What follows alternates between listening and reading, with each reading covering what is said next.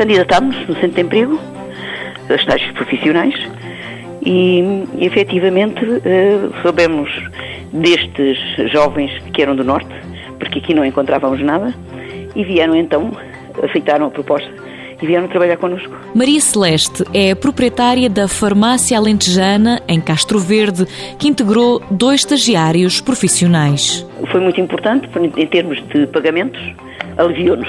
E quando estamos numa fase de crise, portanto, foi muito importante conseguirmos estas pessoas com menos custos.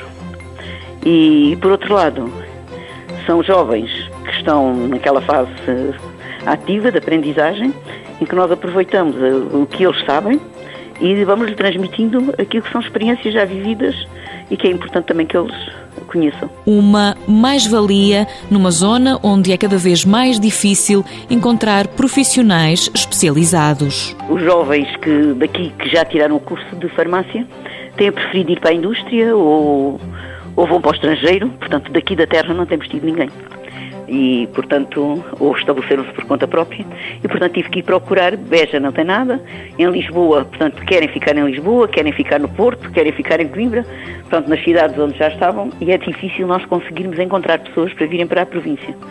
E, portanto, tivemos que ir buscar onde havia. E nesta farmácia, com 12 pessoas, mais estagiários são bem-vindos. Estou eh, em lista. Em lista a candidatar-me, exatamente. Um dos dois estagiários já faz parte da equipa, o outro não ficou por opção. Mãos à obra. Com o apoio da União Europeia, Fundo Social Europeu, Programa Operacional Assistência Técnica.